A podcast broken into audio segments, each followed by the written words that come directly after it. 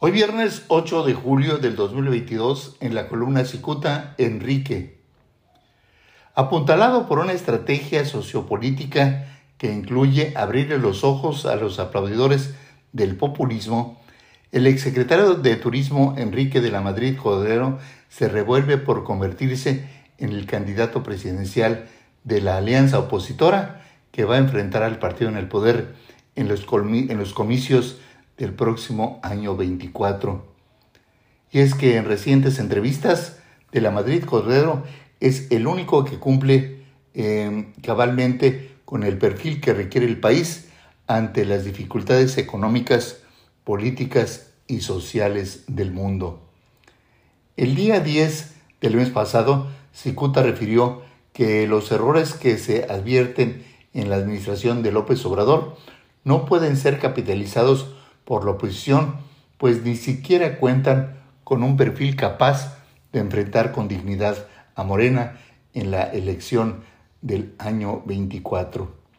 Cicuta señaló que ante la flaqueza de la caballada, el periodista Carlos Doret de Mola se perfila como una opción para los opositores de la 4T.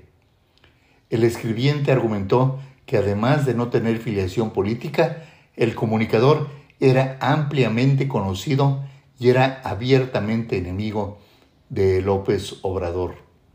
Sin embargo, queda claro que Loret no reúne el perfil que em, eh, de hombre de Estado requiere el país. Es un requisito, pues, fundamental en un aspirante presidencial en una nación democrática.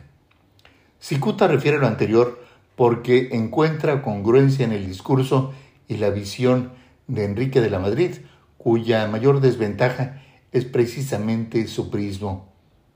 A pesar de eso, de la Madrid busca que sus conceptos sean ampliamente conocidos y por eso aprovecha prácticamente cualquier foro. Enrique de la Madrid está consciente que su lucha es contracorriente, aunque está convencido que podrá lograr el apoyo del PAN y del PRD, también del PRI. Sabe que el primero eh, que debe de conseguir el respaldo es de los priistas y aunque sabe que esta es una tarea difícil, aún así mantiene el ánimo. Aunque este hombre de 59 años está orgulloso de su finado padre Miguel de la Madrid Hurtado, sabe que los tiempos han cambiado y por eso intenta que todo mundo lo sepa. Muchas gracias, les saluda Jaime Flores.